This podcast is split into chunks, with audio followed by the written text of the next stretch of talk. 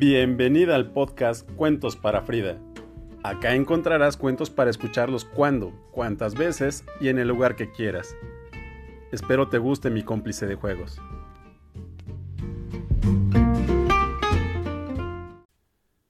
Cora Coralina, poetisa y repostera. Había una vez una niñita llamada Cora, que vivía en una casa sobre un puente y sabía que había nacido para ser poetisa. Sin embargo, su familia no estaba de acuerdo. No querían que leyera libros, ni querían enviarle a estudiar el bachillerato. Creían que la responsabilidad de Cora era conseguir un buen marido y criar una familia. Cuando creció, Cora se enamoró de un hombre con el que se casó.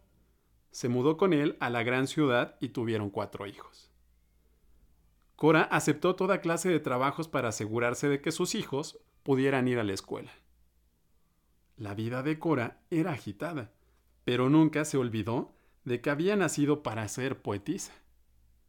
Por lo tanto, todos los días se sentaba a escribir. A los 60 años volvió a vivir en la casa sobre el puente. Decidió que era hora de iniciar su carrera como poetisa.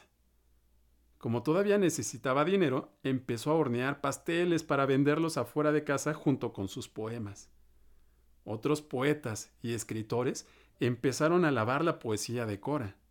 Ganó premios y medallas, y cuando cumplió 75 años, publicó su primer libro. Periodistas de todo el mundo la visitaban para entrevistarla mientras ella horneaba.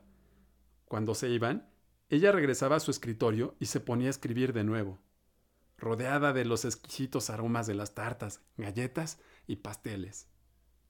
20 de agosto de 1889, 10 de abril de 1985, Brasil.